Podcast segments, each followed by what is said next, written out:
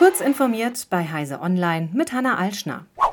Wer ein soziales Netzwerk in Deutschland betreibt, muss strafbare Inhalte von Gesetz wegen unverzüglich entfernen oder sperren, egal ob oder was in den Nutzungsbedingungen steht. Denn das Gesetz gilt in jedem Fall, so eine Entscheidung des Oberlandesgerichts Karlsruhe. Ein Facebook-Nutzer wollte nicht hinnehmen, dass seine strafbaren Postings gelöscht und sein Konto kurzfristig gesperrt wurde. Also verklagte er Facebook-Betreiber Meta Platforms und forderte dabei auch Schadenersatz in vierstelliger Höhe. Der unflätige Facebook-Nutzer hat nun in zweiter Instanz verloren, denn Nutzungsbedingungen sind egal. Facebook darf und muss Strafbares löschen. Kernfusion ist für die Bundesregierung eine Option für eine saubere, verlässliche und bezahlbare Energieversorgung.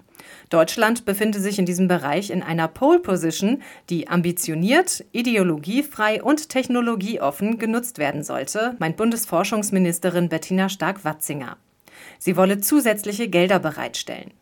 Eine Fusionsexpertengruppe hatte im Auftrag der Ministerin eingeschätzt, ein betriebsfähiges Kernfusionskraftwerk sei bis 2045 machbar. In einem nun vorgelegten Positionspapier Fusionsforschung hat ihr Ministerium nun Handlungsmöglichkeiten in der Magnet- und in Laserfusionsforschung umrissen, die Grundlage für ein zu erarbeitendes neues Förderprogramm bilden sollen. Während Reddit den Druck auf die protestierenden Teile der Nutzerschaft erhöht, finden die weiter neue und kreative Möglichkeiten, um ihre Kritik an der Plattform auszudrücken. Mehrere Subreddits hatten sich zum Beispiel darauf verlegt, nur noch Bilder des Komikers John Oliver zu akzeptieren. Die Auseinandersetzung auf Reddit tobt seit fast zwei Wochen. Auslöser war Reddits Ankündigung, ab Juli Geld für API-Zugriffe verlangen zu wollen. Drittanbieteranwendungen sind aber auf die API angewiesen und wegen der hohen Kosten sowie der kurzfristigen Ankündigung der Preise stellen die meisten den Dienst ein. Auch wenn Reddit inzwischen wieder mehr so aussieht wie vor Protestbeginn, ist ein Ende der Auseinandersetzung aktuell nicht in Sicht.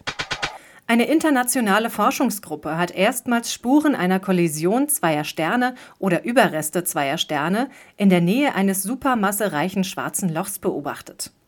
Dass Sterne auch so sterben können, habe man bislang nur vermuten können, schreibt die US-Forschungseinrichtung NORLab, mit deren Teleskop die Zerstörung untersucht wurde. Es sei möglich, dass solche Ereignisse häufiger stattfinden und in der chaotischen Umgebung von supermassereichen schwarzen Löchern einfach zu gut versteckt sind. Die jetzt beschriebene Kollision wäre dann eine seltene Ausnahme. Trotzdem hofft das Forschungsteam darauf, weitere solche Zusammenstöße beobachten zu können. Diese und weitere aktuelle Nachrichten finden Sie ausführlich auf heise.de.